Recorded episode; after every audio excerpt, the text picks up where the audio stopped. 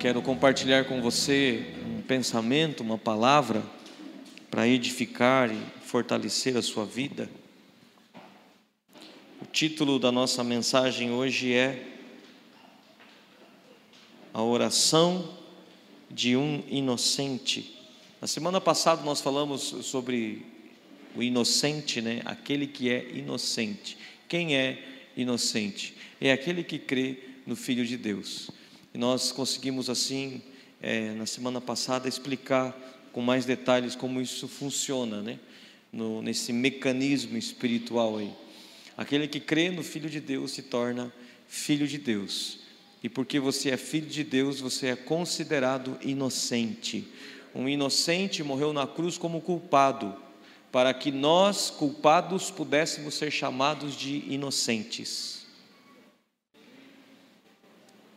Se ele, sendo inocente, morrendo na cruz como culpado, não nos tornasse inocentes, a sua obra teria sido em vão. Mas graças a Deus, que ele, morrendo como inocente, mesmo sem culpa, nos tornou inocentes, mesmo sendo culpados. Amém? Graças a Deus por isso, né? E aí hoje então quero dar continuidade a esse pensamento, agora falando sobre a oração dessa pessoa inocente. Nós estamos agora é, lavados pelo sangue de Jesus, somos filhos de Deus, cremos em Deus e agora como deve ser a nossa oração? Porque existem então dois tipos de oração: a oração do condenado, a oração do culpado e a oração do inocente, a oração do filho de Deus, daquele que foi perdoado dos seus pecados.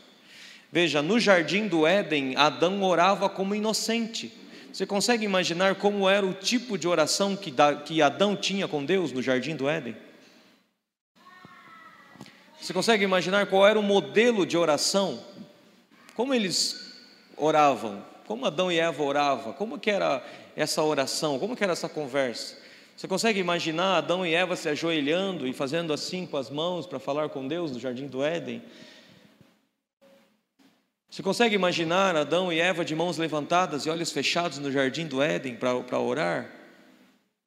Como que era essa oração de Adão e Eva no jardim?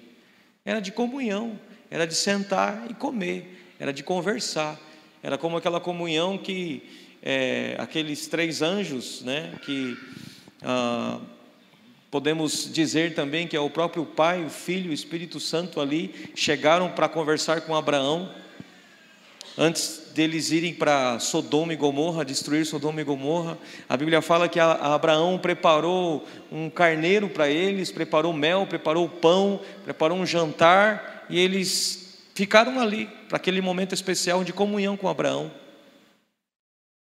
Passaram o dia ali com Abraão. Como Jesus, de repente aceitou o convite dos dois discípulos no caminho de Emaús e entrou na casa deles para ceiar.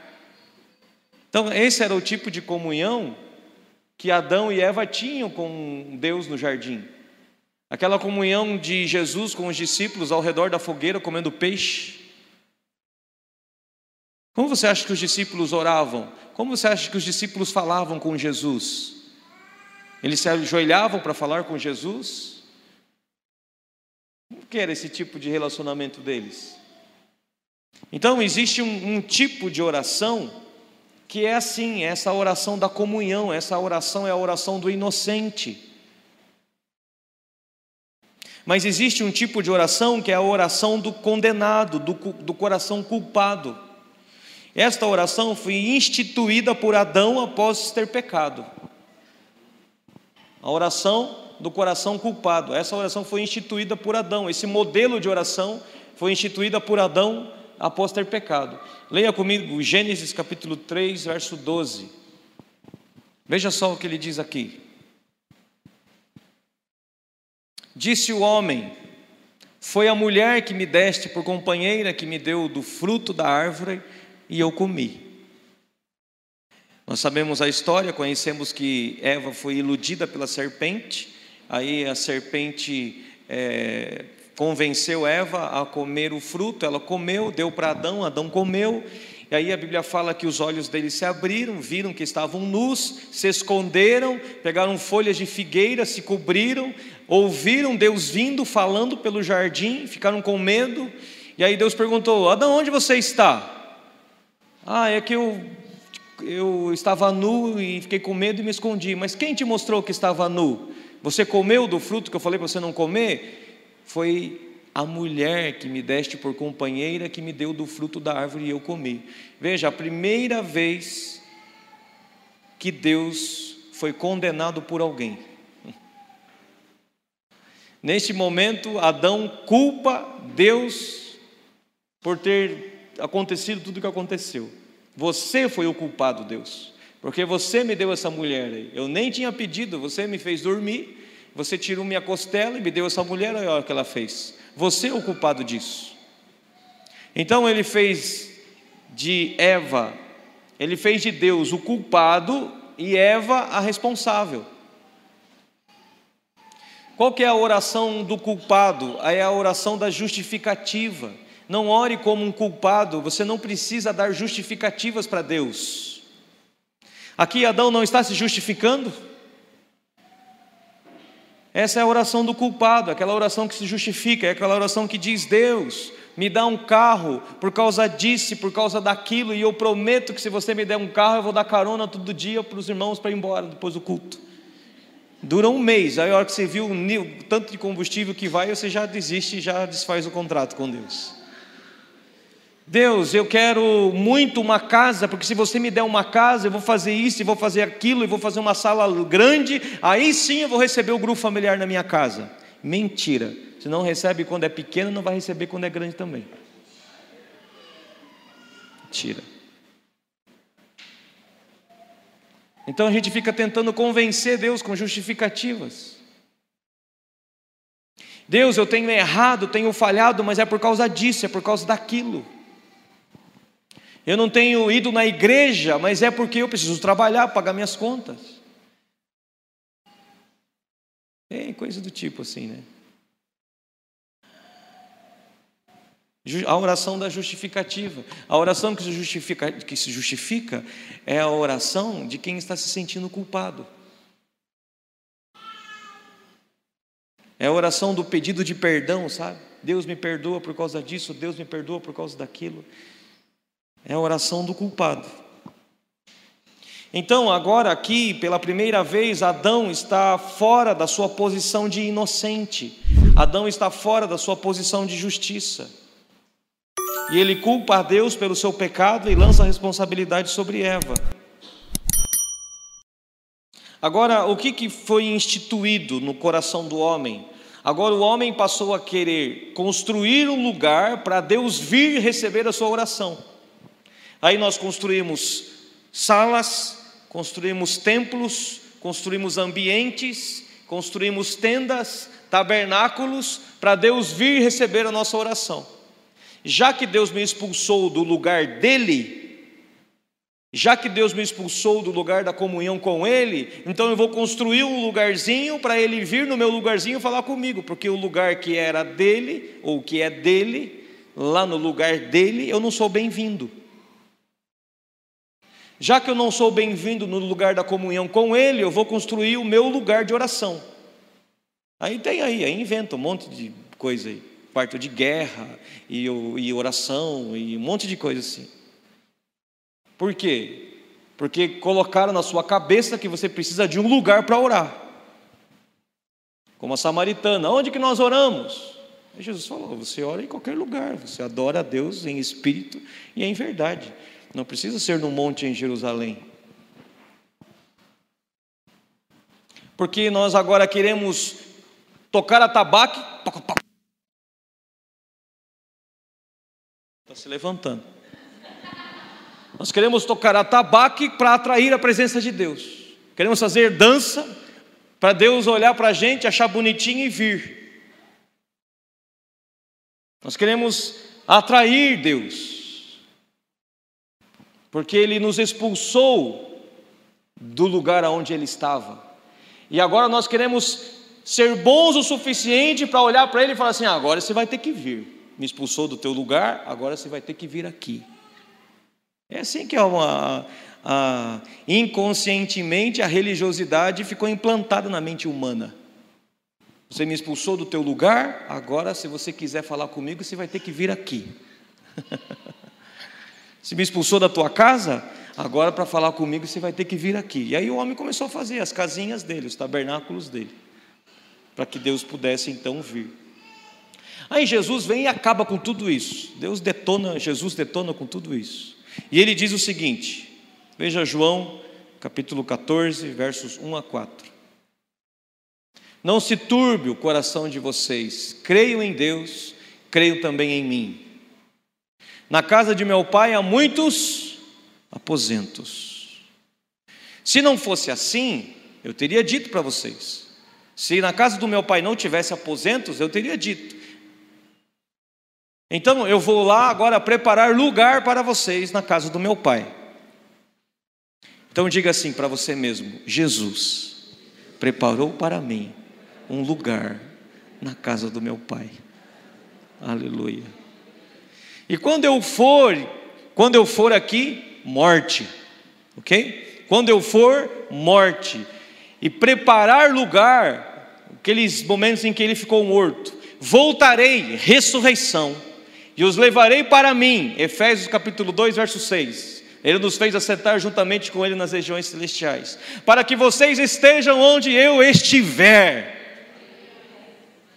Agora eu e você não precisamos mais fazer a oração do culpado, a oração que precisa convencer Deus a fazer alguma coisa. Não precisamos mais fazer o louvor para atrair Deus. Não precisamos mais tocar a tabaque para Deus ouvir e falar: vamos lá, e vamos encher aquele templo, vamos encher aquele lugar, porque agora eles estão me chamando, porque mesmo tendo expulso eles do jardim, agora estão me convidando para o lugar deles.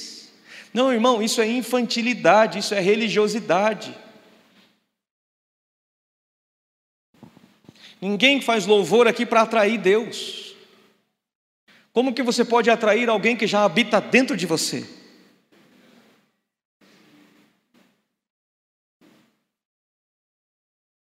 Vocês conhecem o caminho para onde vou?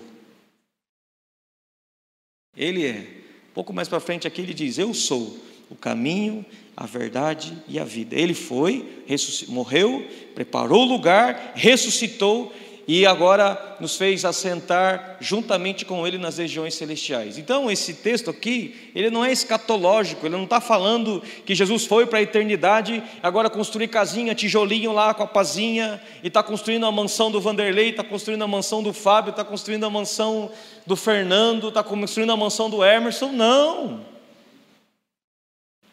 Você nem vai morar no céu. Por que, que ele ia construir mansão para você lá?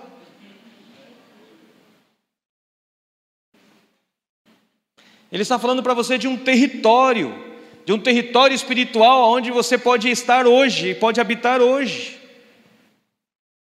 Tudo que o diabo quer é nos tirar desse lugar, porque é a partir desse lugar que nós vivemos de verdade. Fora desse lugar, nós somos escravos e sofremos muito.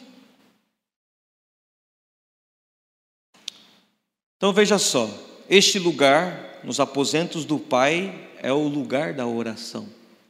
Este lugar é o lugar das regiões celestiais. Quando Jesus nos aconselha a entrar no quarto e fechar a porta, ele não está se referindo ao quarto da nossa casa ele está se referindo ao quarto do aposento que ele preparou para nós na casa do nosso Pai. Não é para você entrar na, na, no quarto da tua casa, fechar a porta e orar. Não, é para você entrar no quarto da casa do teu pai, fechar a porta é, eu esqueço de tudo que está lá fora, de todas as contas que estão para pagar, de todas as ansiedades, de todos os estresses, de todos os problemas, de todas as dificuldades, eu deixo tudo para lá. Fecho a porta. E agora, como inocente, eu vou ter comunhão com o meu pai. Na casa dele, na casa dele, na casa dele, na comunhão com ele, na mesa com ele, você é tratado como inocente. E agora, como inocente, você não tem mais aquela oração cheia de justificativas, mas é uma oração simples. cheia de sinceridade, de um coração puro, aberto, dizendo para Ele o que de fato está acontecendo com você. Coração inocente, como um filho conversando com seu pai, sem culpa, sem condenação. Veja Mateus capítulo 6, versículos 5 a 8. Quando vocês orarem, não sejam como os hipócritas. Eles gostam de ficar orando em pé nas sinagogas e nas esquinas, a fim de serem vistos pelos outros. Eu asseguro que eles já receberam sua plena recompensa. Veja o que significa orar em pé nas sinagogas, nas praças. O que significa isso? Nas esquinas, a fim de serem vistos pelos outros. É a oração religiosa. É a oração que me dá status, oração que me dá posição, é a oração que me faz aparecer, é a oração que me rotula como um bom crente, um bom católico, um religioso. É a oração que eu faço para ser vista.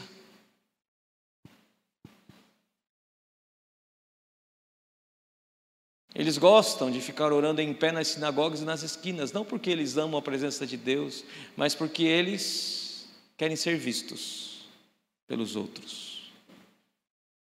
Preste atenção, você não ora para ser visto nem pelos outros e nem por Deus. Deus não vê você só quando você ora. Até porque hoje sabia que a sua oração não cessa.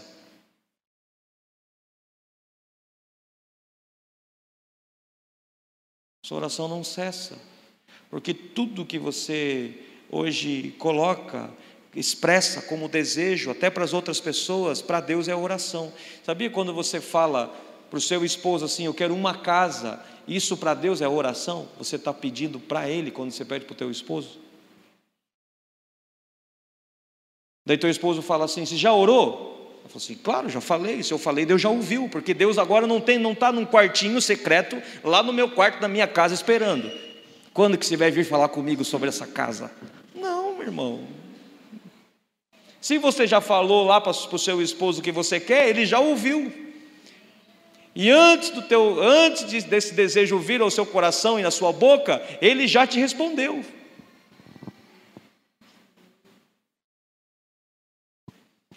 Mas para os crentes religiosos, oração, o homem de oração, mulher de oração, é aquele que separa duas horas por dia para ficar de joelhos orando.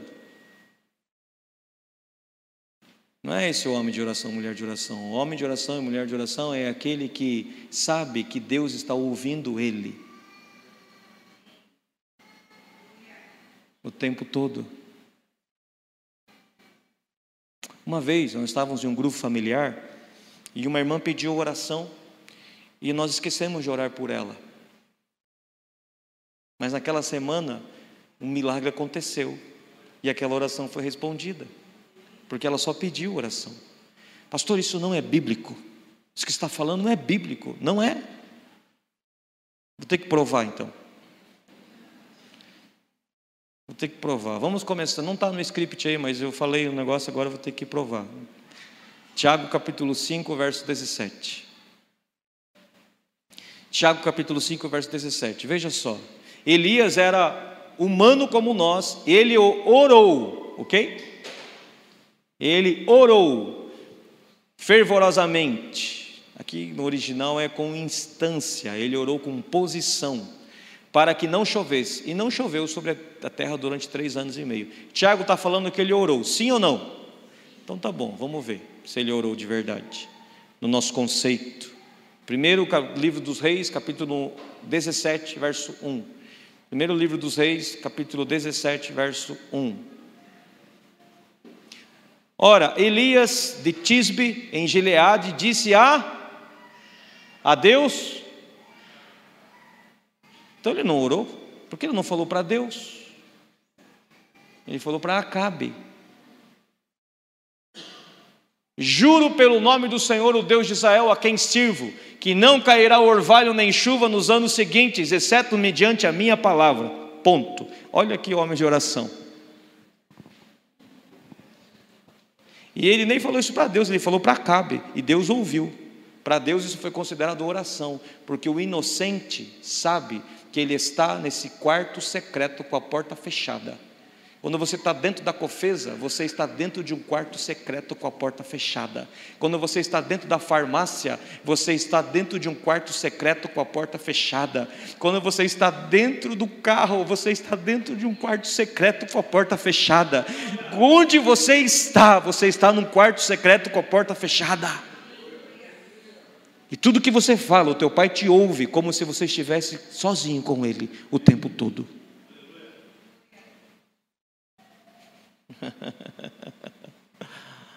ah, meu Deus. Volta lá agora. Já provei. Está aí. Elias falou com Acabe e Deus ouviu como oração.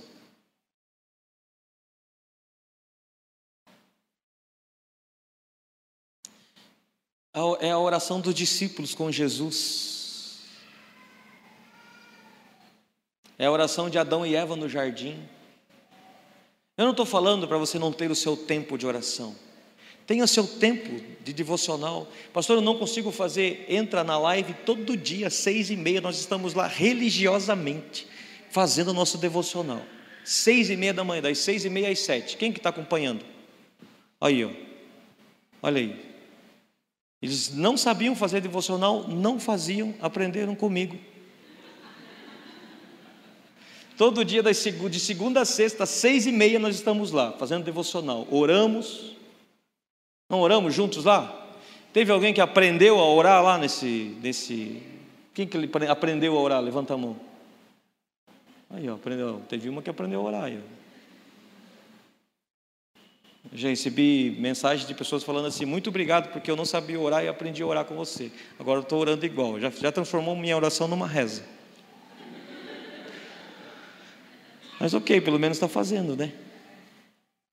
Então, é, veja só, você faz, tem o teu tempo ali de meditação na palavra, tem o teu tempo de oração, tem o teu tempo de comunhão ali com o Espírito de Deus, de louvor, tem esse tempo. Mas saiba que quando você saiu dali, você não saiu do quarto. Entenda isso. Você não saiu do quarto, porque o quarto com a porta fechada vai com você para todo lugar.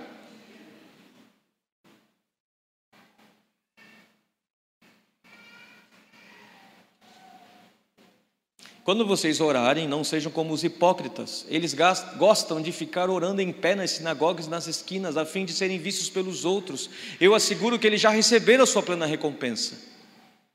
Mas quando você orar, vá para o seu quarto, feche a porta e ore a seu pai, que está em secreto. Então, seu pai que vem em secreto o recompensará. E quando orarem, não fiquem sempre repetindo as mesmas coisas, a mesma coisa como fazem os pagãos. Eles pensam que por muito falarem serão ouvidos. Essa é a oração do coração culpado. Coração culpado quer pagar. Então ele quer pôr letra na oração. Ele quer orar bastante, ele quer falar bastante, para que pela quantidade Deus se compadeça e ouça. Viu a oração de Elias, que nem foi feita para Deus, foi feita para Acabe, Deus ouviu. Então, Deus está nesse momento te ouvindo. O teu sussurro aí na cadeira agora Deus ouve. E Ele ouve como se estivesse só você e Ele. No meio de uma multidão, Ele te ouve. Como Jesus ouviu o cego Bartimeu no meio de uma multidão. Ele ouve você, o seu sussurro. Não seja iguais a eles, porque o seu Pai sabe do que vocês precisam antes mesmo de o pedirem. Ele sabe antes mesmo de você pedir. Então não precisa ficar tentando convencer. Porque quem tenta convencer é um coração culpado. Um coração inocente não precisa convencer a Deus. Porque o coração inocente sabe que tem, porque é filho. Ele sabe que já possui. O culpado ora para provar, para ser visto, para ser aplaudido. O inocente ora na sua posição de justiça, de justificado, de perdoado. O culpado ora para convencer com argumentos, o inocente ora sabendo que já tem antes mesmo de pedir. Então é mais ou menos assim.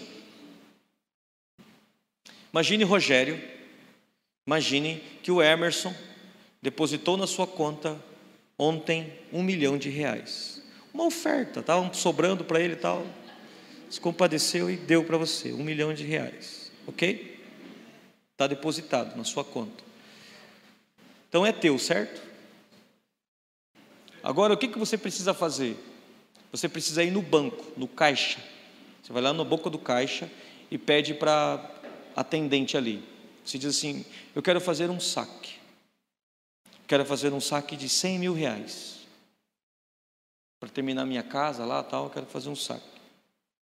Daí você diz assim para ela: Eu preciso que você me dê, porque eu preciso terminar a minha casa. Eu preciso que você me dê esse saque, porque esse dinheiro, porque é, eu estou já, eu combinei com o pedreiro, eu combinei com o a, a material de construção, eu preciso amanhã pagar eles, então eu preciso que você me dê. Ela vai ficar olhando assim para você. Falou assim: não, não precisa se justificar. O dinheiro que está na conta é teu? É. Você está com o cartão? Deixa daqui o cartão. Então está aqui. Tem um milhão de reais na sua conta. Se você quiser 100 mil reais, eu te dou. Você não precisa se justificar, porque é teu. É só você pedir que eu te dou. Toda sorte de bênçãos nas regiões celestiais foram depositadas em Cristo Jesus nós temos nas regiões espirituais, nós temos depósito de toda sorte de bênçãos. E isso é muito mais do que um milhão de reais, é toda sorte de bênçãos, saúde, paz, alegria, toda sorte de bênçãos, está depositado, ok? Agora você não precisa convencer Deus a dar, porque Ele já fez o depósito. Agora é só você chegar na, boca, na boca do caixa e pegar, pedir, sem precisar se justificar, porque o dinheiro é teu. Você, o Rogério, só precisaria convencer o Emerson a dar o dinheiro se o Emerson não tivesse dado o dinheiro, se o dinheiro estivesse na conta do Emerson, e o Rogério precisaria então agora convencer o Emerson a dar o dinheiro por algum motivo, mas ele já deu, então não precisa convencer ninguém, muito menos quem está na boca do caixa. Você já tem, então não precisa convencer Deus a dar, você precisa ir na boca do caixa e sacar.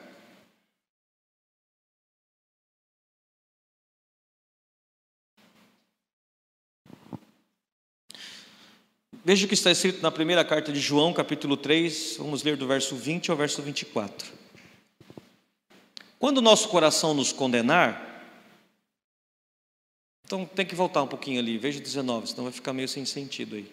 Assim saberemos que somos a verdade e tranquilizaremos o nosso coração diante dele, diante de Deus.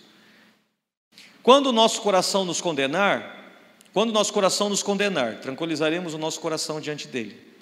Porque Deus é maior do que o nosso coração e sabe todas as coisas.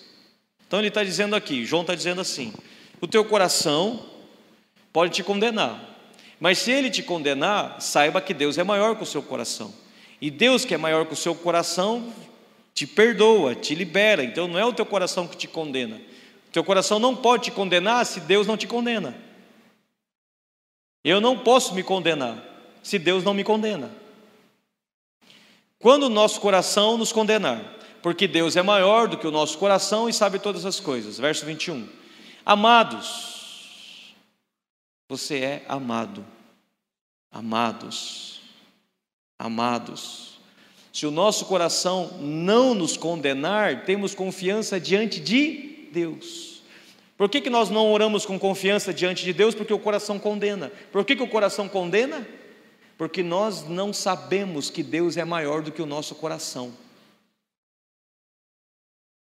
Quando você descobre que Deus é maior do que o seu coração e é Ele que determina a sua vida, é Ele que diz se você é, é, é livre ou condenado, quando você entende isso, seu coração fica tranquilo.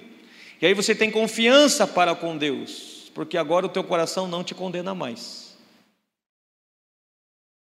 E o teu coração não te condena mais porque ele se rendeu à verdade do Evangelho. Verso 22.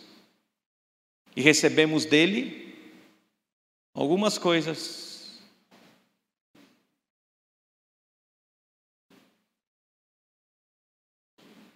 Diga assim: as coisas que eu peço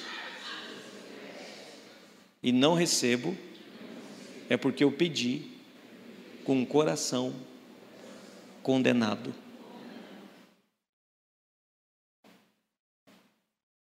Mas aqui ele não está dizendo que Deus não deu, aqui ele está dizendo que você não recebe, não recebe, ou seja, sai da origem, mas não chega no destino. Tudo que era para sair da origem já saiu. Agora, para chegar no destino, você não pode ter um coração condenado. Que é um coração condenado? É o coração de Adão, aquela consciência de quem caiu e foi expulso da presença de Deus e agora precisa convencer Deus a dar, sendo que ele já deu. Isso é um coração condenado. Coração condenado pensa assim: eu não tenho, Deus tem. A minha oração precisa ser longa o suficiente ou bonita o suficiente para que eu possa convencê-lo a dar, porque ele tem tudo, eu não tenho nada. Se a minha oração for boa ou persistente, ele vai dar aquilo que eu preciso. E aí se instala a religiosidade na nossa vida.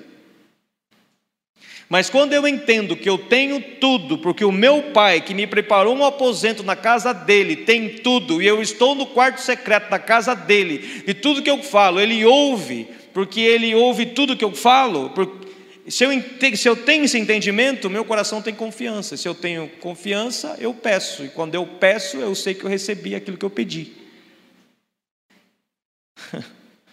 Recebemos dele tudo o que pedimos, porque não temos um coração que se condena.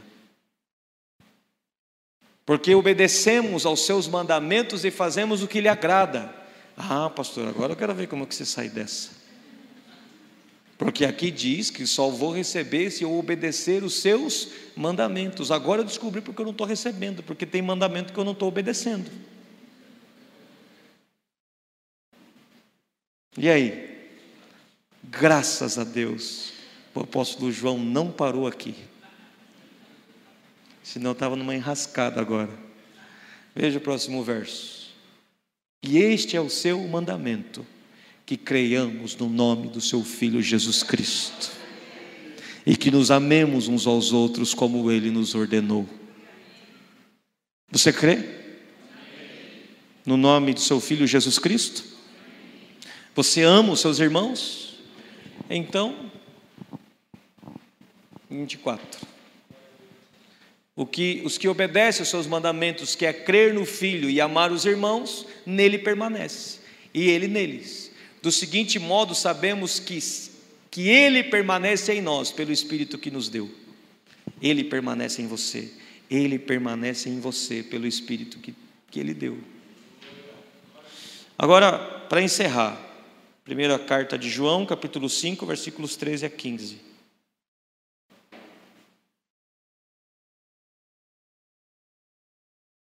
Escrevi estas coisas a vocês que creem no nome do Filho de Deus vocês creem no nome do Filho de Deus? Então ele escreveu para nós. Para que saibam que têm a vida eterna. Esta é a confiança que temos ao nos aproximarmos de Deus. Se pedirmos alguma coisa de acordo com a, com a vontade de Deus, Ele nos ouve. O que é pedir de acordo com a vontade de Deus? Não é, não é pedir a coisa de acordo com a vontade de Deus, é pedir como a vontade de Deus. Como é pedir como a vontade de Deus? É pedir como filho, é pedir com o coração inocente, não com o coração culpado.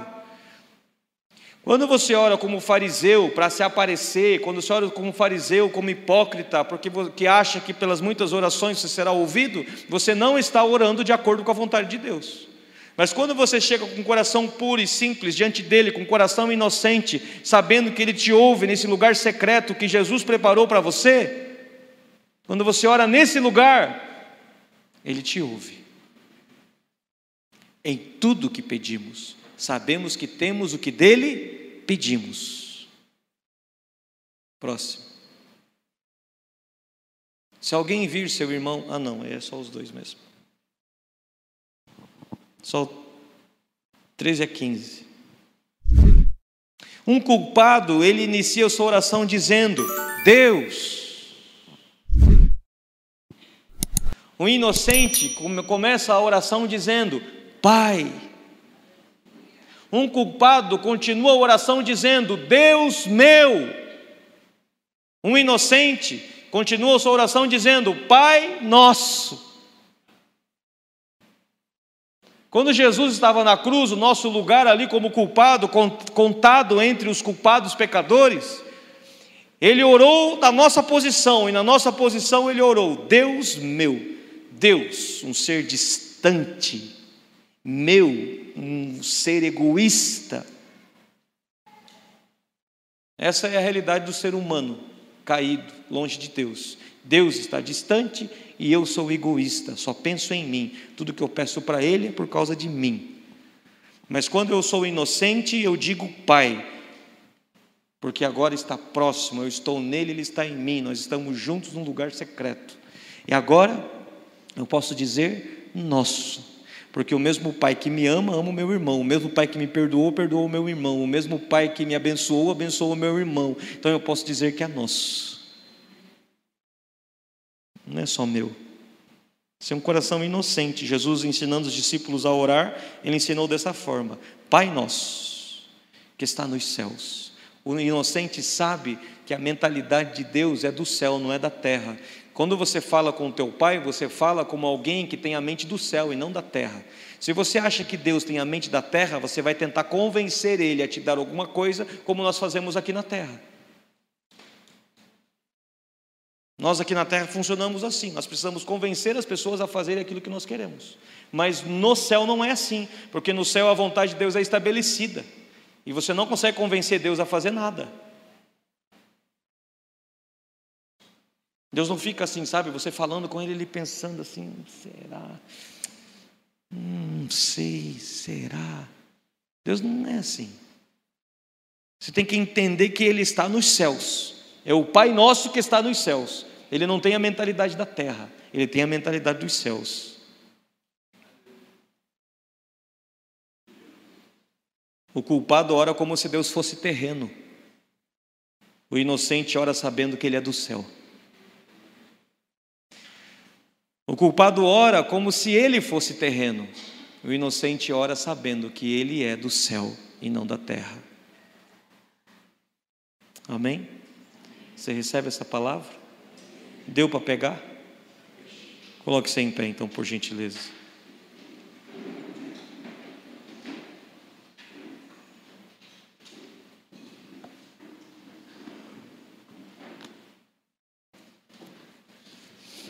Pastor, o que eu faço com o meu quarto de guerra? Ora nele. Ora nele. Mas não é esse quarto de guerra que faz a diferença. É o quarto secreto dos aposentos do teu Pai Celestial. É esse quarto. Quando você ora, quando você entra nesse quarto, nesse quarto de guerra, o quarto secreto do Pai entra com você nesse quarto da casa. O lugar santificado, ungido, não é o quarto da sua casa. O lugar santificado e ungido, onde Deus te ouve, é o lugar preparado para você por Jesus. Essa, esse quarto que foi preparado nos aposentos do Pai. Esse é o seu lugar. É ali que eu e você devemos estar o tempo todo, seguros. Do diabo se levantar contra você com ódio, com ira, quando problemas vierem contra a sua vida, sua casa, sua mente, lembre-se Existe um lugar secreto, um lugar seguro onde você pode estar. E ali você não está sozinho. O seu Pai está com você. Quando você se sentir sozinho, lembre-se do seguinte: teu Pai está com você no quarto secreto. Como que eu entro nesse quarto, pastor? Pela fé. Crendo que Jesus é o teu Senhor, crendo que Jesus é o Filho de Deus. Quando você tem essa certeza, essa fé, você abre a porta do seu coração. Tá. Porque Jesus bateu nela ali. Aí você abre a porta do coração e ele entra lá naquele quarto secreto do seu coração. E aí o seu coração se torna um lugar espiritual, um lugar onde ele habita. É onde você vai, ele vai com você. Onde você está, Ele está com você. E ainda que você ande pelo vale da sombra da morte, Ele está com você. Ainda que você faça sua cama no mais alto monte, Ele está com você. Ainda que você mergulhe no mais profundo mar, Ele está com você. Se você passar pelas águas, Ele está com você. Se você passar pelo fogo, Ele está com você. Se você entrar na fornalha, Ele está com você. Aonde você for, Ele está com você. Jesus disse: Eu estarei com vocês até o último dia, até a consumação dos séculos. Ele está, o tempo todo, Ele está. E quando eu erro, pastor, Ele está. Quando você estava como um feto, você era, quando você ainda era só uma sementinha bem pequenininha do ventre da sua mãe, lá Ele já estava. E Ele contou todos os seus dias e Ele desenhou você, planejou você, e Ele ama tanto você que Ele escrevia cada dia na agenda dele. Cada dia Ele escrevia na agenda dele. Deus não esquece de nada. Por que Ele fez questão de escrever? Porque um dia Ele quer mostrar para você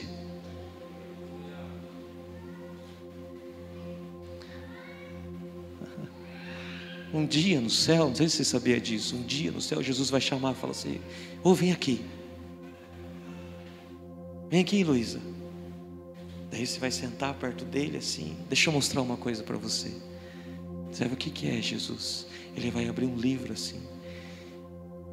Deixa eu mostrar para você o que aconteceu, o que você sentiu e deixa eu mostrar para você que eu estava com você desde o dia da sua concepção até o seu último dia, Luiz, eu sempre estive com você.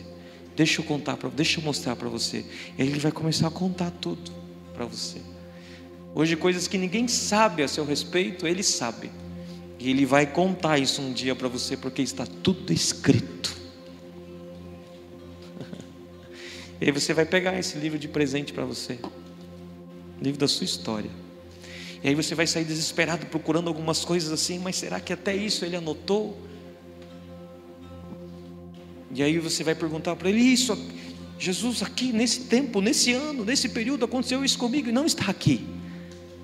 Ele vai dizer assim: Eu não me permiti lembrar dessas coisas, porque o meu sangue vertido na cruz perdoou você de todo pecado e purificou você de toda injustiça. Isso, o que você está vendo aí escrito, é tudo o que eu vi, é tudo o que eu enxerguei a partir da minha obra consumada na cruz.